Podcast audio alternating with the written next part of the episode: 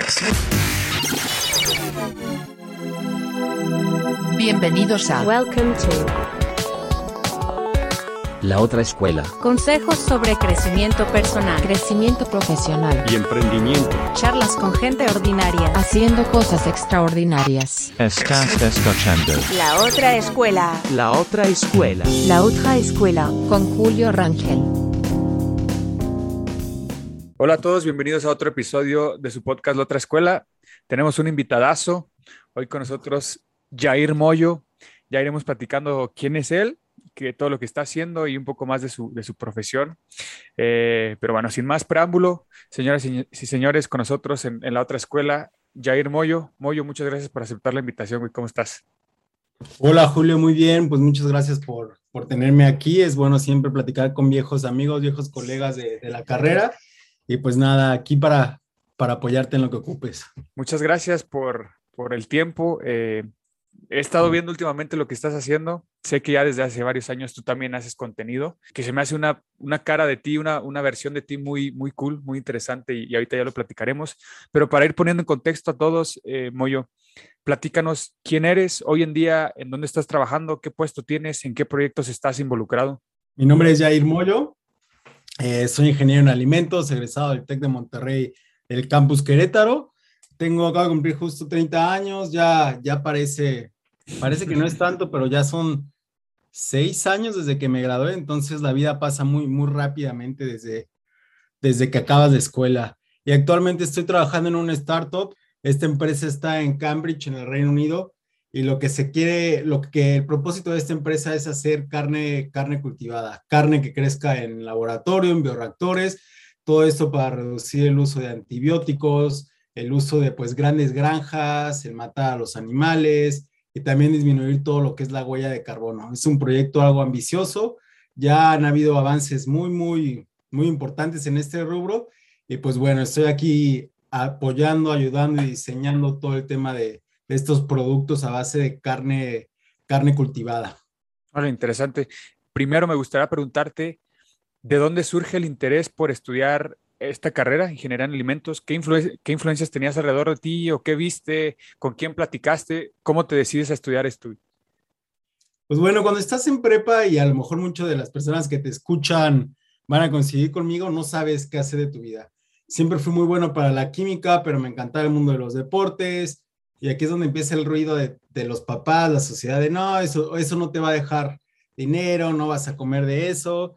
Y pues me fui por el ámbito fácil, ¿no? Rumbo a la química. Tengo un tío que es químico, que trabajó, ya ha trabajado toda su vida en, en la cervecería modelo y por ahí me empezó a interesar.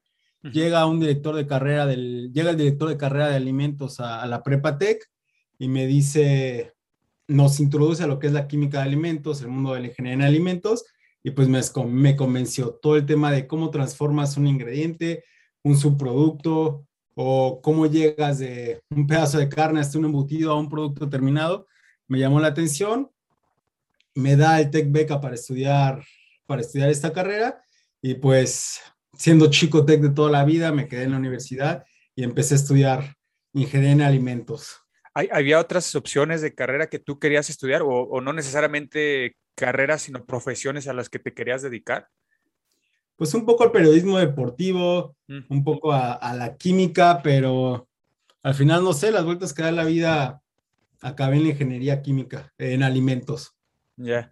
Eh, ¿cuáles, ¿Cuáles fueron esas primeras experiencias que fuiste agarrando, no sé si durante la, la, carrera o esperaste terminar la carrera, para meterte un poco ya al, al, a la vida laboral, al ámbito profesional? ¿Qué fueron esos primeros acercamientos que tuviste como, como ingeniero en alimentos? ¿Y qué, qué diferencias viste entre lo que estudiaste o, la que, o lo que la teoría decía y ya contra la realidad cuando empezaste ya a involucrarte en proyectos eh, en forma, ¿no? Pues realmente desde que tenía 17, 18 años trabajaba, cosas que no tenían que ver con alimentos, pero siempre busqué como tener un, un medio de ingresos.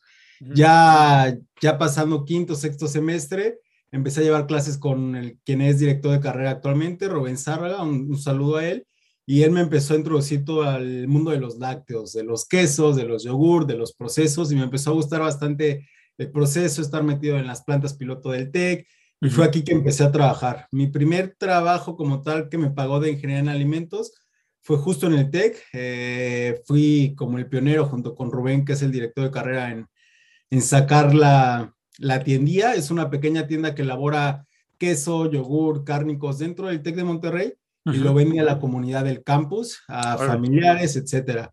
Entonces fui la primera generación, me encargaba de checar toda la producción, estar organizando a los demás alumnos, me pagaban en ese entonces 3,000, 3,500 pesos al mes, que como estudiante es, es oro, y aquí fue donde me empezó a interesar bastante el mundo de, de los alimentos.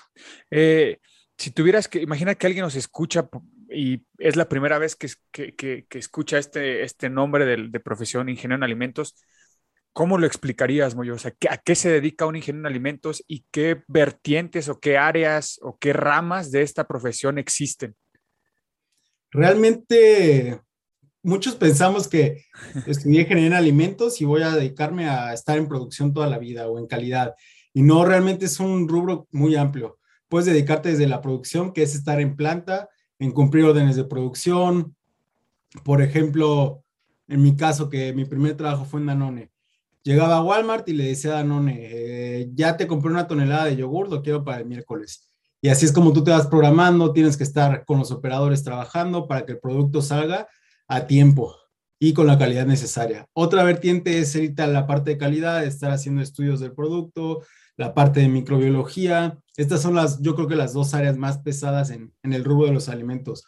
¿Por qué?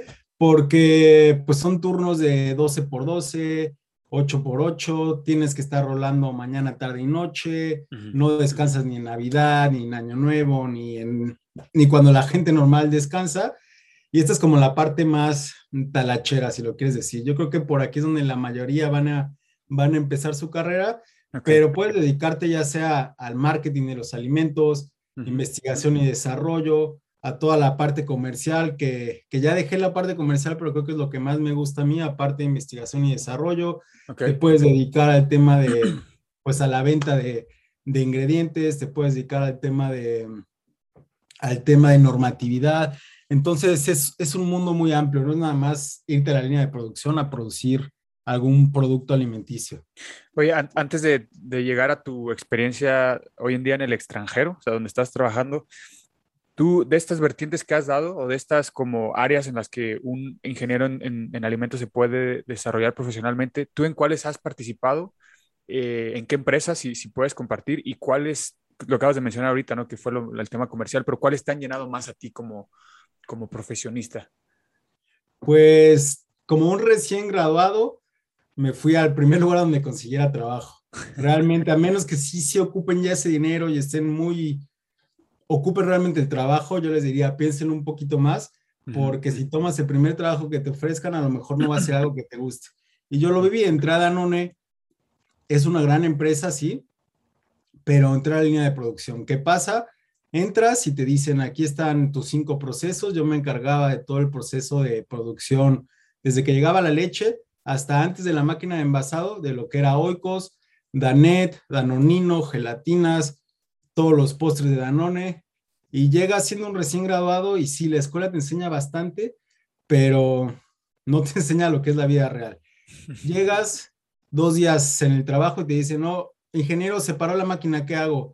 Y muchas veces tienes un puesto arriba de los operadores, son operadores que llevan 15, 20 años, y dicen, ¿qué me va a enseñar este joven? ¿Qué me va a enseñar este muchacho que no sabe nada?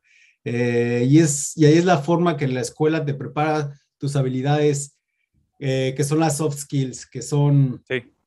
pues, cómo vas a llegarle a la gente. Y pues sí, me tocó de todo. Eh, compartía con algunas amigas de, de carrera, compañeras, el turno. Y había momentos en el que yo le decía, oye, se paró la máquina de gelatina, está toda la línea cuajada. Eh, nos vemos mañana. Y estuvimos así casi una semana sin gelatina, con la gente de Walmart diciéndole a los jefes que dónde estaba, que ya ocuparon el producto. Entonces es la presión muy, muy amplia. Es la mejor escuela estar en el mundo de producción, pero ahí es cuando yo me di cuenta que no era lo que quería. Incluso los niveles gerenciales, presidentes de operaciones, les marcas 3, 4 de la mañana, domingos, sábados, martes, oye, se paró la máquina, ¿qué hago? Oye, no hay refacciones, ¿qué hago?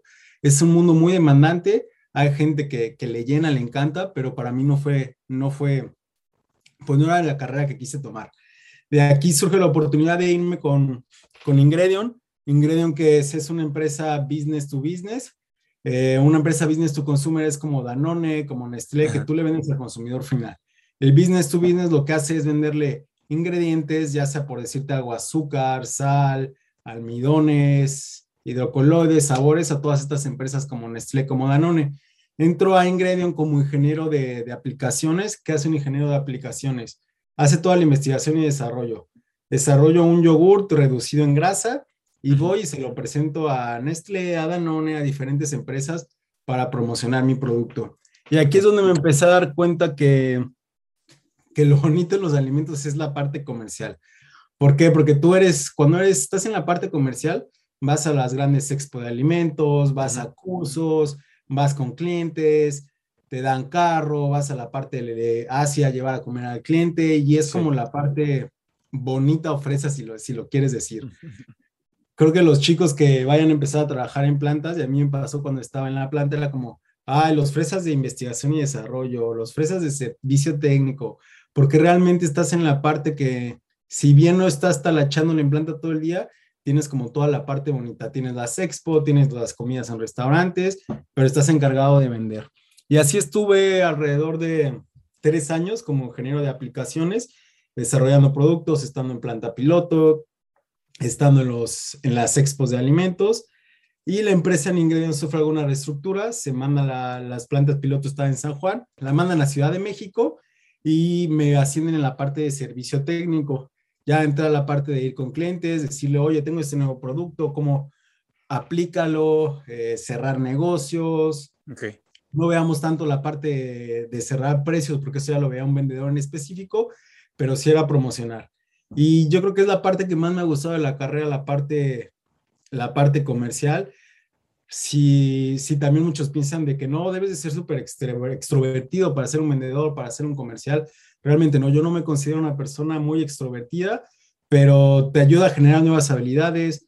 Muchas veces vendes un proyecto muy bien a, a una persona técnica, a tu contraparte técnica de la otra empresa, pero los de ventas acaban diciendo, no, estás más caro, por esto no, por esto no quedas.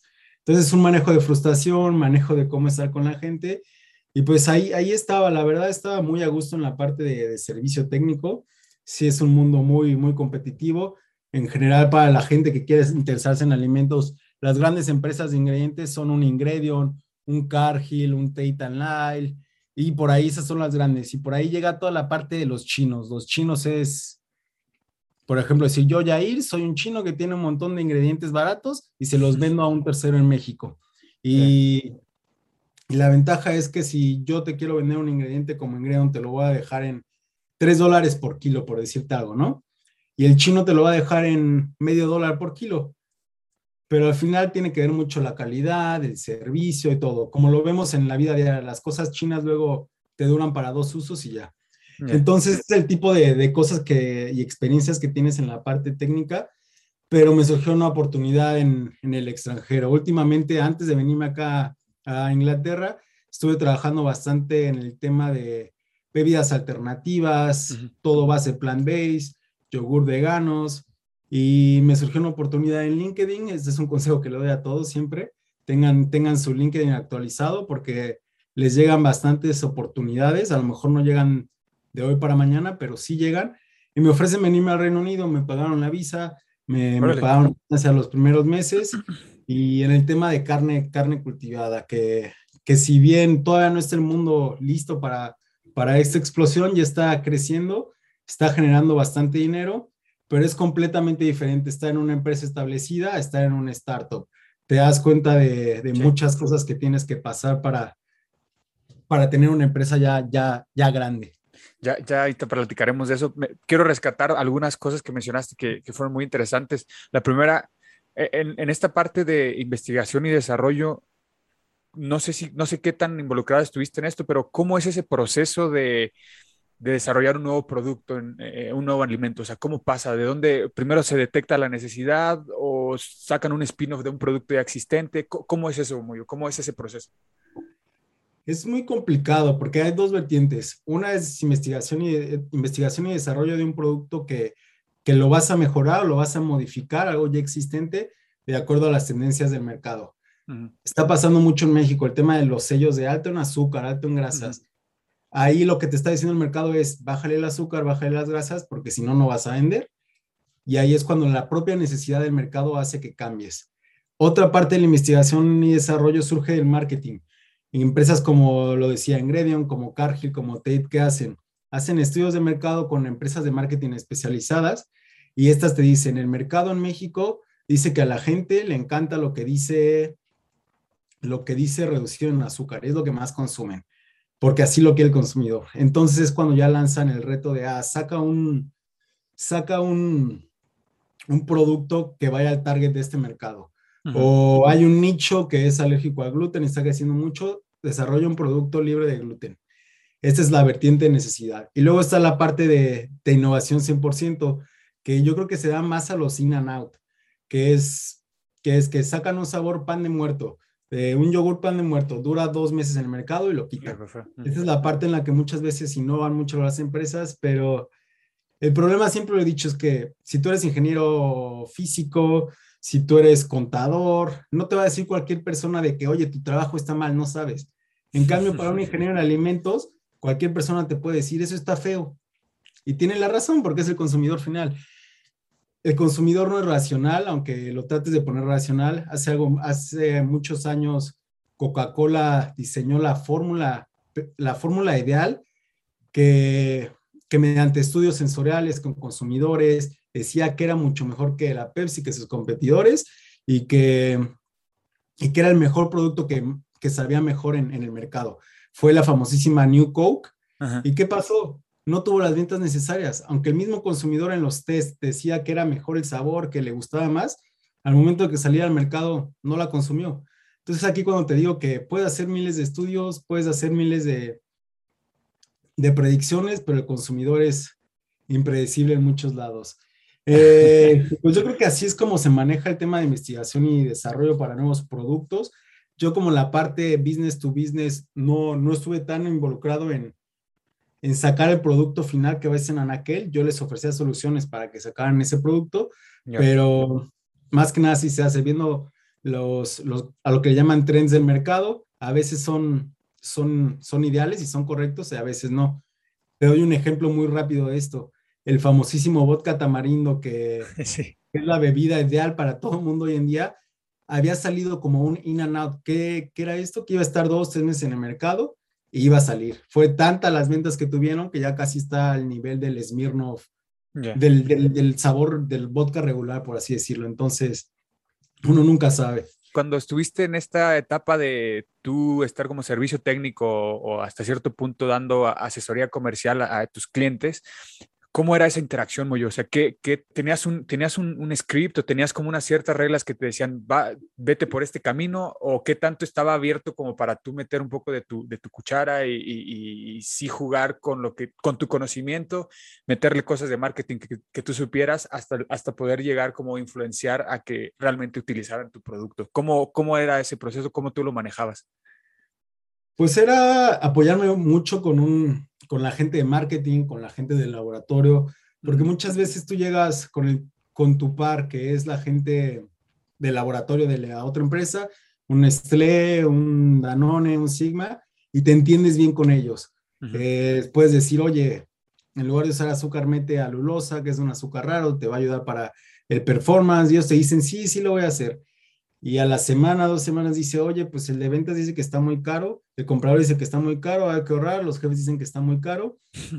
Y es el reto de, de cómo te apoyas tú con tu vendedor, con tu gente de marketing y todavía no llego a esos niveles, a los niveles ya gerenciales, donde se dan las negociaciones así bastante fuertes, pero yo creo que es eso. Y al final en México, creo que todavía estamos mucho en el tema centavero. ¿Qué quiere decir? Que el que le dé el mejor contrato, el que le dé el mejor precio, es con el que se van a ir y no con el que te dé la solución técnica más, más innovadora, por así decirlo. ¿Qué cosas, al menos en estas experiencias que, que, que, comentas, que compartes, qué fue lo que más te llamó la atención en cuestión de la industria que a lo mejor tú tenías cierta idea de cómo se hacían las cosas o cómo se llevaban las cosas, llegas ahí, lo ves y te quitó como que la venda de los ojos. ¿Hay, hay algún momento en el que tú digas, híjole, recuerdo eso que me literal no lo esperaba que fuera así, lo vi y no lo podía creer?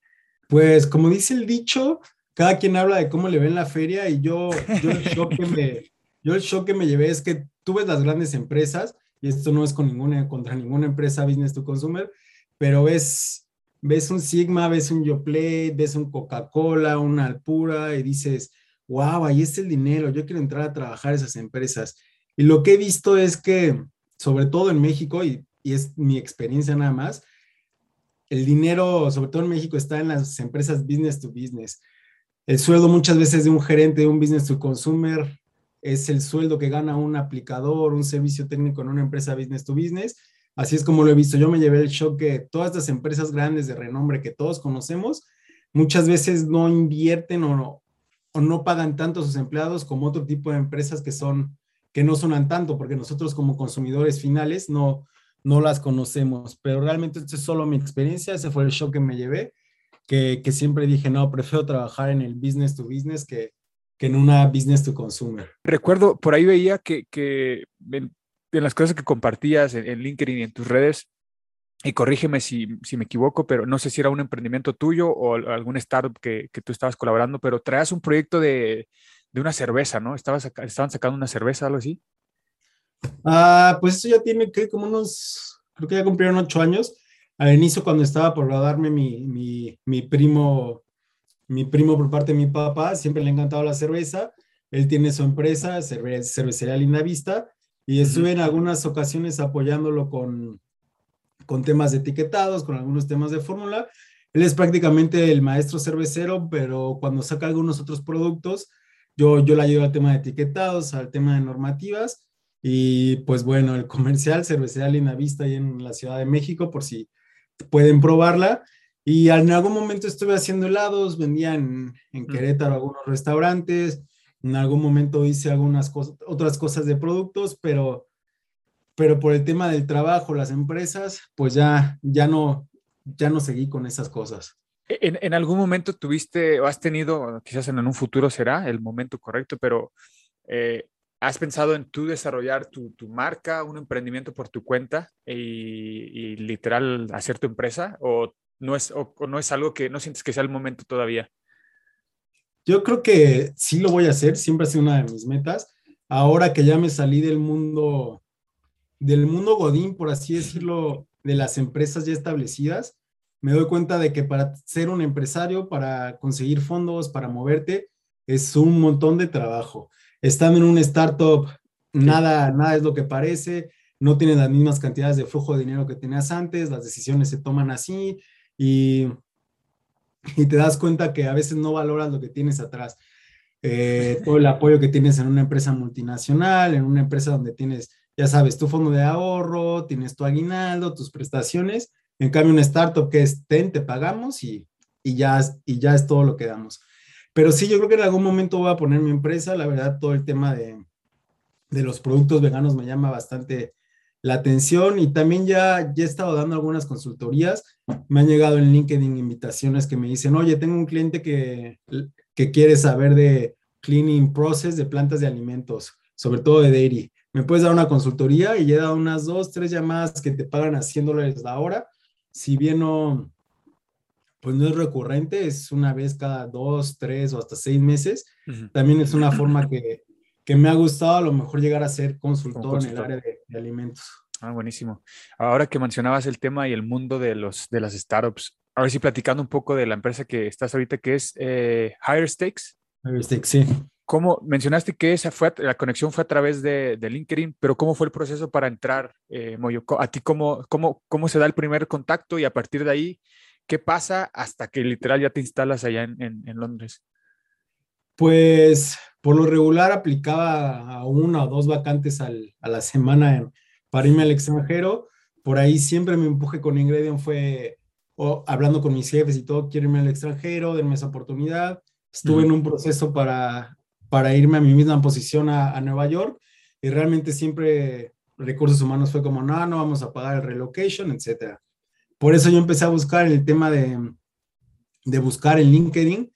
El problema es que todos te dicen, no tienes visa, chao. Sí. Así te entrevisten, tengas todas las habilidades, si no tienes la visa, muchas veces no te, no te lo dan. Creo que para los mecánicos industriales es más fácil, sobre todo para Alemania, creo que es donde he visto más mexicanos, pero en mi caso no, no se me daba. Apliqué esta empresa y me escribieron, tuve una primera entrevista con la CEO, que es como la todóloga, hace todo, y me dijo, sí, sí te podemos conseguir la visa, si, si puedes.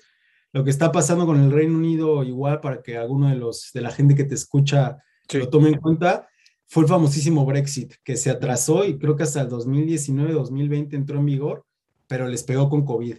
Mm. No hay gente que trabaja en el Reino Unido porque la mayoría se fue, pues se tuvo que regresar a Europa. Están dando bastantes visas para, para, para toda la demanda de profesionistas que tienen.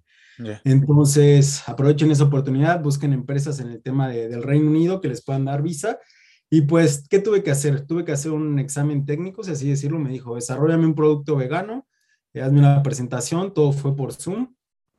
Hice la presentación, le gustó el producto, me dijo, bueno, tenemos otro candidato, eh, le falta su entrevista de valores, si la pasa, si la pasa, pues vamos a estar decidiendo entre ustedes dos. A la semana me dice, sí, quedaste tú, firma tu contrato y empezamos el tema de visa. Igual, por el mismo tema de COVID, me tardé creo que unos cuatro o cinco meses en, en que llegara mi visa, entre hacer los exámenes de inglés, meter el proceso, que tomaran la decisión. Y pues ya aquí, aquí estoy, ya llevo cuatro meses entre un mundo caótico entre COVID, pero, pero aquí andamos.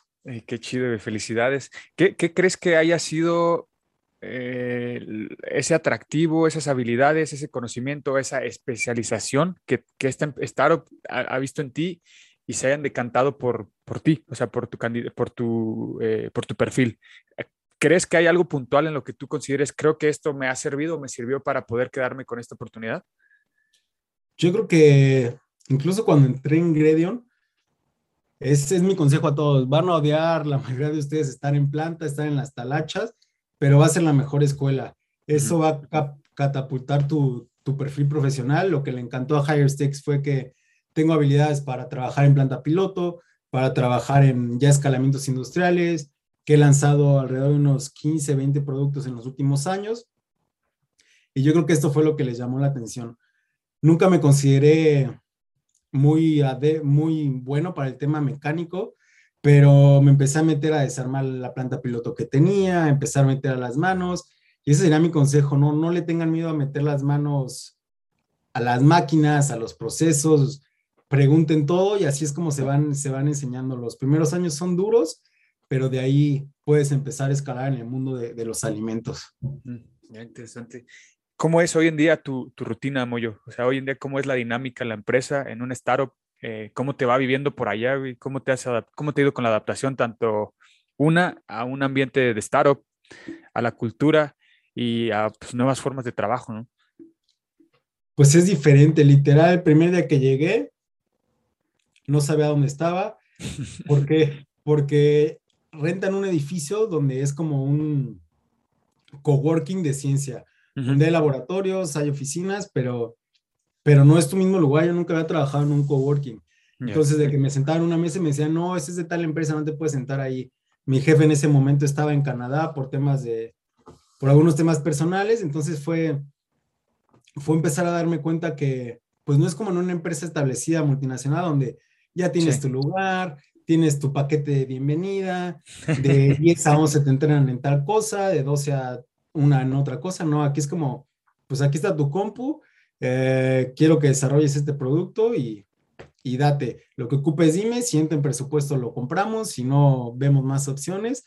Eh, justo vamos, estamos empezando a, se está construyendo el nuevo sitio donde va a estar el laboratorio, nuestra planta piloto, y pues es ajustarte a que antes tenía mis equipos, tenía, Sí. tenía un catálogo de cosas que podía usar, ahora no lo tengo y, y no ha sido fácil, realmente, realmente no ha sido fácil, pero yo lo pensé mucho como es un riesgo tomarlo, puede que ya no esté dentro de mi comodidad, puede, puede hacer que mi carrera crezca aún más y lo tomé. Y el tema de adaptarme, pues el inglés yo creo que es mucho más seco. Yo pensaba que iba a ser como Estados Unidos, ¿no? No, no es nada que ver como Estados Unidos, aquí el, Reino Unido. No llueve todo el tiempo, pero siempre está gris, la Sí. comida no tiene sabor. Y, y creo que es adaptarte, porque también llegué en el, casi en sus picos de COVID, que apenas estaban empezando a salir, pero, pero todo es un proceso. Si te soy sincero, en algún momento me voy a regresar a México. Ujú. Creo que la gente que decide quedarse en otro país para siempre, mis respetos, porque todo el tema de familia, amigos, la comida, no sé si estás en primer mundo, pero, pero en algún momento voy a querer regresar a, pues, a mi país. Oye, conociendo un poco sobre un poco más sobre la, la- la empresa, esta empresa de Higher Stakes, em, ¿qué- qué- ¿cuánto tiempo tiene existiendo? eh, y platicabas al inicio que, que se están enfocando en, en carnes veganas de, de origen vegetal. Eh, ¿qué- ¿A qué se dedican hoy en día? ¿Qué planes tienes y eh, qué planes tienen? ¿Y tú en qué proyecto, por así decirlo, te estás enfocando? Sí, pues Higher Stakes nace en 2019. La CEO empezó a hacer todo el tema de, bueno, fundó la empresa, empezó a los Food Expo con diferentes inversionistas a empezar a juntar dinero. Cómo funcionan las startups, hasta el conocimiento que tengo yo, tienes como cinco fases diferentes, donde tienes que ir juntando en cada fase el dinero que ocupas para subsistir, desde la fase de creación, la fase de desarrollo, hasta la fase que ya tu producto está en el mercado. Y es ir con la gente, los inversionistas, y, y decirle, mira, este es mi producto, esta es mi gente, este es mi laboratorio, eh, ocupo tanto, ocupo 100 millones de euros, ocupo 20 millones de euros. Y lo que he visto es que hay muchos inversionistas en, en el mundo que quieren dar dinero. ¿Y qué pasa? Estos inversionistas dicen, tengo 100 millones de euros para dar, reparto 10 a 10 startups diferentes, Ujú. con una que le pegue, Sí, se ve recupera. todo el retorno, el retorno. Yo, yo nunca había tenido experiencia en esto, me ha tocado los últimos dos, tres meses estar elaborando prototipos para que venga gente de Suiza, gente de Estados Unidos a probarlos. Y con lo que ve la gente de tu prototipo, de los laboratorios, de, de la gente con la que trabajan, es que toman decisiones de, bueno, te voy a dar tanto dinero. Entonces, es- está muy interesante estar trabajando con, con, con gente que maneja mucho dinero, que te puede decir, bueno, te voy a dar 100 millones de, 100 millones de euros por lo que vieron en una tarde, por cómo los convenció el CEO. Es algo muy diferente y te imaginas, ¿no? Vienen los inversionistas, pura gente trajeada, Gucci, Lamborghini, si no, los ves y, y son gente casi, casi como tipo Mark Zuckerberg, que Sí. llega con su, con su hoodie y ya es gente que dices, wow, son la gente que mueve el dinero en Europa y, y se ve súper sencilla. Si es un mundo diferente, yo lo que hago todos los días es trabajar en desarrollo de texturas, sabor, en el perfil general del producto. La meta de nuestra empresa es 2000, en dos años ya poder estar en mercado asiático y en tres años en el mercado, en el mercado americano, en el mercado del Reino Unido. Y es prácticamente un bioreactor y ahí empezar a crecer los músculos. En este caso es carne de cerdo y, y desarrollar todo lo que sería un tocino, el primer tocino en el mundo que no es ni a base de plantas ni a base de animal, a base de, de músculo de carne que creció en un reactor. ¿Cómo, ¿Cómo es el proceso de prototipo? O sea, me llama la atención, literal, me- lo escucho y me imagino una cosa de que literal aplicas el método científico, ¿no? Tienes alguna hipótesis, hay que probarla, sacas tus conclusiones y se repite el ciclo. ¿Cómo, cómo es el proceso, Moyo? O al menos tú, ¿cómo, cómo lo trabajas en, en esta empresa? Yo creo que yo soy, digo, estoy bendecido de estar aquí porque somos 20 en la empresa, de los cuales 12 tienen PhD. Nunca había estado con tanto doctorado, pero son, son chavos de 27, 28, 29 años que, que de repente se sueltan a hablar de biología, se empiezan, sueltan a hablar de, de músculos, de tejidos y dices, wow, estoy en Big Bang Theory. Ellos, y es, es, es impresionante cómo gira su cerebro. Llega un mundo que dices, mis respetos, pero bueno, ellos se encargan de toda esa parte. A mí me llega ahora sí que ya el producto y ya me toca, o sea, la carne ya me toca cómo la transformo, cómo la modifico, cómo, cómo la trabajo para ya tener un producto estable en anaquel. Pero eso, por ejemplo, cuando dices cómo la modifico, cómo la transformo, ¿a, a qué se refiere? O sea, literal, ¿tú, tú utilizas eh, máquinas o químico o qué haces? Literal, o sea, si pudieras, ¿hay forma de explicarlo? pues lo mismo que pasa en la industria de los cárnicos normales. Sacrifican al animal, te dan tu músculo y no es como pensamos que es como una carne asada, ¿no? Que la avientes al asador y ya no. Esa, esa carne le tienes que poner aditivos, tienes que ponerle conservadores, tienes que ver cómo la vas a tratar, porque si no la tratas de una manera, pues el corte o al momento que tú la cocines no va a tener la misma mastaqui, no la vas a masticar de la misma manera, no va a tener la misma jugosidad, el mismo sabor, y es como la modificas ya sea con ingredientes, estamos usando puros ingredientes naturales, porque en Europa, a diferencia de México y América Latina, aquí, aquí las leyes, lamentablemente, se establecen ingredientes naturales, ingredientes que no, que no lleguen a ser dañinos al, ser, al, al, ser humano y manteniendo todo el perfil nutrimental. Porque también en México tenemos cosas de salchichas que cuestan las de los vikingos, por ejemplo, que realmente es simplemente almidón, muy bajo contenido de carne. Entonces es eso, ver cómo usas tu carne, tu proteína, cómo la transformas ya sea con una máquina, con un aditivo, para alargar su vida en aquel, para que tenga para que conserve su sabor, para que conserve su textura y cómo la transformas en diferentes subproductos. Órale. Hablando un poco de, sobre la, industria hoy en día, eh, Moyo, y las diferencias que has visto en, la industria o el mercado en Reino Unido y en México o América Latina, ¿cuáles son las, así, ahorita mencionaste una, pero cuáles son, eh, en cuestión de leyes, pero cuáles son las grandes diferencias, al menos hasta lo que has visto al día de hoy, entre estos ambos eh, mercados eh, en cuestión de la, en la industria? ¿Has, has, has, visto algo así que digas, wow, esto sí no pasa, o no pasaría en México? Pues los ingredientes que se usan para todo lo, lo que es EMEA, que es, bueno, EMEA no, EMEA lo dividen sobre todo las empresas como América del Norte, el tema de EMEA, que es Europa, Middle East uh -huh. y África. Y sobre todo en Europa la regulación es muy estricta y ocupas tener ingredientes premium, ingredientes que el mercado latinoamericano, el mercado mexicano no te van a pagar. Aquí si tú tratas de introducir una salchicha que te cueste un dólar por kilo, te van a decir, estás loco, la gente no te lo va a consumir, la gente está acostumbrada a la carne, a la mordida de la carne. Okay. En cambio, en América Latina, como son productos de bajo costo para que le lleguen a más personas, uh -huh. pues si tú muerdes una salchicha de carne y una salchicha va a ser casi, casi de almidón, no es la misma mordida. Entonces, es el mercado que, que lo paga. En Europa, todo el tema de las leches veganas, sin gluten, un yogurt que en México te puede costar 100 pesos, nadie te lo va a comprar más que alguien muy selecto en, en la población. En cambio, un yogurt aquí que te cueste lo equivalente a 100 pesos, te lo va a comprar más, más, más personas.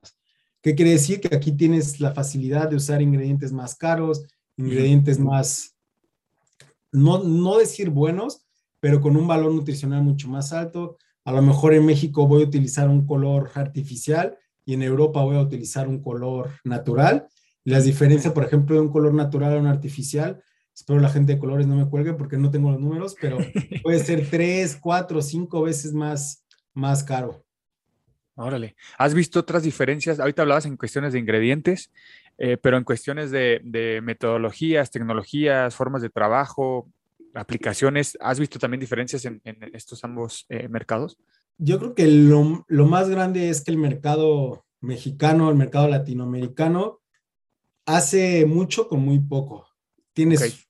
tienes equipos muy rudimentarios que tienen 20, 30 años de antigüedad uh -huh. Y sacas las cosas se te descompone una máquina, es como, bueno, así la arreglo rápidamente y sigue la producción.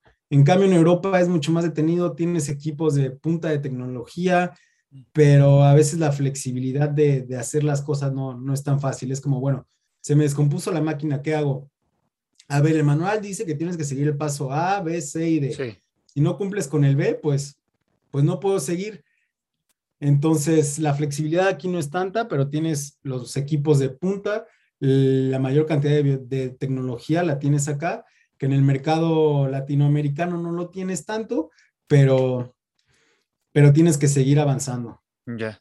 Oye, en cuestión de tendencias, eh, ¿hacia dónde tendencias, nuevas tecnologías, eh, nuevos productos o, o, o, sí, tendencias del mercado? ¿Qué, qué ves? ¿Hacia dónde se está moviendo la, la industria en base a, a, lo que estás teniendo contacto hoy en día? Yo creo que en México todavía no estamos, pero va para, para el tema de las alternativas, las alternativas a productos no animales. Aquí vas a cualquier McDonald's, a, los, a cualquier kebab de la esquina, a cualquier tipo Oxxo y tienen, tienes una hamburguesa y tienes la versión vegana. Tienes un kebab de carne y uno vegano. Todos los restaurantes ya tienen su, tienen un menú para gente que consume animal y gente que consume vegano. Creo que en México estamos a uno o dos años, ya, ya, hay muchas, ya hay muchas opciones, pero no ha grado aquí de que hasta en la fondita de la esquina, si quieres verlo así, tienen Sí. una opción vegana. Creo Ah. que es para allá donde ve el mercado latinoamericano. Otra diferencia que he visto es que te tomas una coca aquí y no sabe igual que la de México. ¿Ah, sí? La- el dulzor que la gente, el dulzor que le gusta a la gente en Europa es mucho más bajo que en México y en. América Latina nos encanta lo dulce y aquí todo, desde una leche de chocolate, desde Sí. un refresco, un pan, el dulzor es mucho menor a lo que estamos acostumbrados como, como en el mercado latinoamericano. Órale, interesante. Y me imagino que al final todo eso pega en temas de, o sea, es como una cadena, ¿no? O sea, lo que consumimos termina, eh, termina impactando en, temas de salud, la obesidad, diabetes y demás, pero está interesante. Voy a cambiar un tema drásticamente y es que quiero platicar sobre otra versión tuya que, que, que yo conocía cuando nos conocimos. Yo sabía que te encantaba el básquetbol y el deporte en general, pero en específico el básquetbol y la NFL, si no, si no me equivoco. Y sé que también haces contenido en línea, tienes tu canal de YouTube que se llama Locker Champagne. Y platícame de eso, de cómo surge la idea, eh, cuánto tiempo tienes haciéndolo, cómo, cómo te va, güey, con eso. Pues yo creo que desde que me gradué, luego hacíamos, grabábamos los partidos de las chavas de básquet, los Sí. comentábamos para la página del TEC y con amigos siempre nos interesó este tema de, de empezar a hacer un canal. Y fue hasta el 2019 que dije, pues lo voy a abrir, realmente lo hago porque me gusta, Sí, porque me encanta hablar de deportes, me encanta decir lo que pienso sobre ellos y dije, pues no pierdo, la, no, no, no pierdo nada con, con ponerlo. Estuve dos años, no, como año y medio trabajando en el canal cada que podía y el año pasado un, un amigo que estudia periodismo eh, me invitó a lo que se llama Mad Deportes, un canal deportivo. Estuve como seis, siete meses en ese proyecto, no, no, no pasó grandes cosas y sí. dejé de hacer contenido.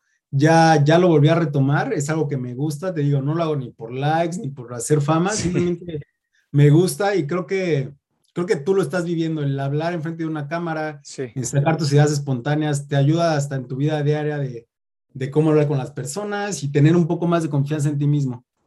totalmente, te sigo, te sigo con esa idea y de hecho quería preguntarte, ¿tú cómo haces como para...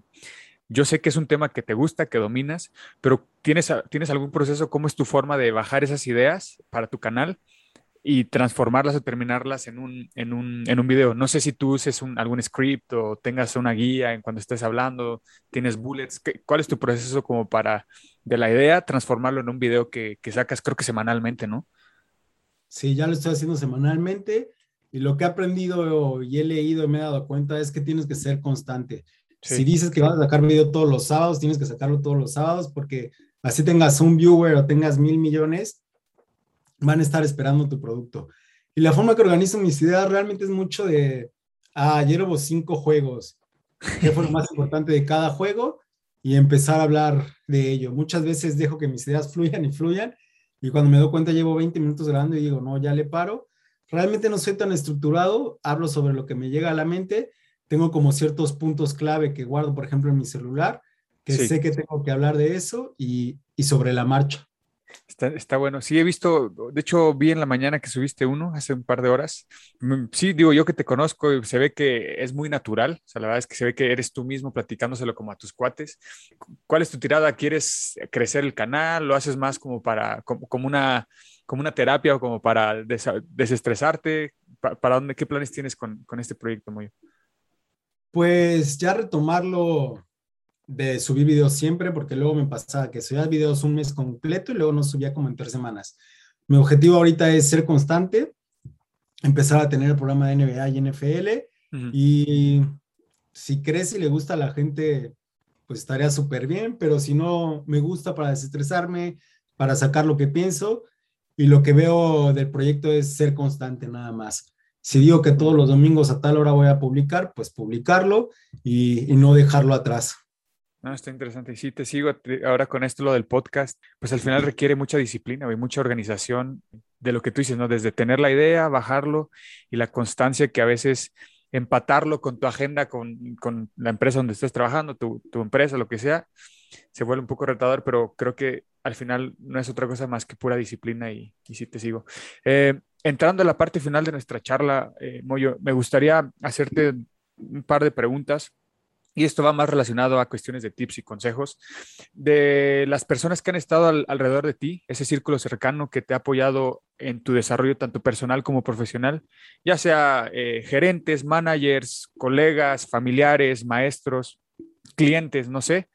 Si tuvieras que eh, rescatar algún consejo que este círculo cercano te haya dado, ¿qué consejo sería? Yo diría, pues, no tenerle miedo a, hacer las cosas. Cuando empiezas a trabajar, te das cuenta, yo estaba a cargo de toda la producción en México a mis 24 años de, de yogurt, eran toneladas de producto y dices, no voy a poder. Simplemente cualquier cosa que quieras hacer, pues no tenerle miedo. Realmente creo que ese sería de los consejos que más, más he rescatado, no tenerle miedo a hacer las cosas y a tomar las oportunidades. Si, si te va mal, pues es ver al siguiente paso, qué vas a hacer para corregirlo. Y lo, y lo vivo sobre todo ahorita, que pensé, bueno, me voy al startup, no funciona, no me gusta, dejé todo mi trabajo estable por esto y siempre, siempre es eso, piensa en el peor de los casos, puedes reponerte de, si pasa el peor de los casos, puedes reponerte de ello, si sí, pues haz las cosas, no le tengas miedo. Buenísimo. Ahora, imagina que nos están escuchando jóvenes, familiares, los padres de estos jóvenes que estén interesados en, industrias o en, la profesión en la que tú te dedicas hoy en día. Si tuvieras que hacer un, corte de caja, si hoy paras y ves en retrospectiva tu carrera eh, hasta, hasta el día de hoy y la tuvieras que resumir en tres puntos, en tres tips, en tres recomendaciones, en tres consejos que le pudieran servir a los que vienen atrás, ¿qué tres puntos serían? Yo el número uno sería métete a la talacha, que es, si se descompone una máquina, el mecánico está arreglándola, métete y aprende de lo que, de lo que está haciendo. O si quieres aprender algún proceso, métete a, la raíz de, de él.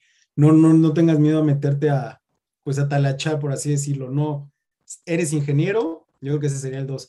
Eres ingeniero, pero eso no te quita que no puedas cargar un bulto y lo descargues en el proceso no te quita que no puedas echarle la mano al mecánico en limpiar algo.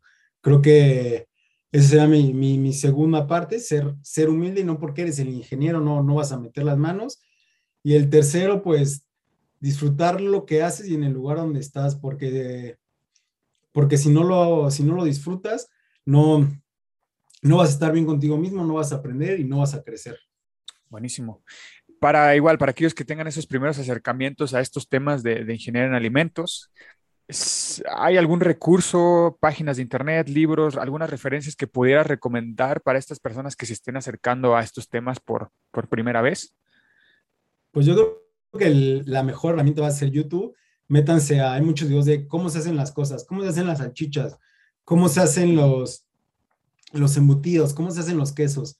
Y vean videos de cómo se hace de cómo se trabaja en las plantas, para que vean equipos, el comercial del TEC, pues métanse a la página del TEC y ahí pueden ver todo lo que es industria de alimentos o, o, sé que también la tiene la Universidad Autónoma de Querétaro, en su página de la UAC pueden verlo, que otras universidades, pues de UNAM también tiene, tiene en su página el tema de química de alimentos, métanse a las páginas de las universidades, no tiene que ser el TEC, la UAC, la UNAM, la que esté más cerca de ustedes y ahí les van a explicar un poco más del curso la mayoría de ellos se les dice, oye, me interesa el tema de alimentos, te van a decir, vente a la escuela, te damos un tour para que conozcan más lo que, lo que hacemos y, y te y puedas convencerte, porque así fue como me convencí yo, ir a un taller de alimentos, me lo presentaron, me gustó y me decidí. Antes de despedirnos, ¿dónde, la, para los que te quieran contactar y hacerte ya preguntas más, más directo a, ti, cómo te pueden encontrar en, tus, en, las redes sociales, en qué redes sociales, en internet y en tus proyectos, lo de lo, tu canal de YouTube, cómo te pueden seguir? Justo busco cómo estoy en LinkedIn. Bueno, pues en LinkedIn me pueden encontrar como Jair Moyo. Realmente por ahí, para cualquier cosa profesional, me pueden echar un, un mensaje. Y personalmente, pues tengo mi canal, Locker Champagne. Eh, Locker como casillero. Si no, en, Instagram estoy como Big Moyo. Y cualquier cosa que ocupen, cualquier duda, pues puede estar ahí, sobre todo en LinkedIn para el tema profesional, les puedo dar algún que otro consejo. Buenísimo. Eh, pues Moyo, muchas gracias por compartir, gracias por tu apertura. Se aprecia que eh, tengas esta disponibilidad de, de, de, charlar y de compartir lo que has vivido hasta el día de hoy. Mucho éxito en donde estás, sé que la vas a romper y pues estaremos siguiendo todo lo que estés haciendo y espero en un futuro no muy lejano grabar un segundo episodio y poder charlar de, en, otra, en otro nivel, en otra etapa de tu carrera eh, profesional. No, pues muchas gracias, Julio. La verdad creo que está muy padre todo este tema que, que estás haciendo con diferentes ingenieros, porque nos hace falta en México más ingenieros, más profesionistas que, que pongan más, más en alto el nombre de, del país. Cada vez vemos más mexicanos en el extranjero y es algo también que tengo conmigo mismo. Sí está bien irte al extranjero, pero regrésale a tu país trabajando en él y es claro. algo que voy a hacer en los siguientes años, regresar a México. Y pues nada, muchas gracias por tenerme aquí, me encanta tu proyecto y voy a, voy a empezar a escuchar también a los diferentes profesionistas que vayas teniendo en los siguientes episodios. Muchas gracias, te agradezco mucho, mucho éxito, sé que lo vas a, a, lograr y pues espero verte pronto. Te mando un fuerte abrazo. Gracias, Julio. La otra escuela, la otra escuela. Gracias. Thank you. Has escuchado La otra escuela. La otra escuela con Julio Rangel.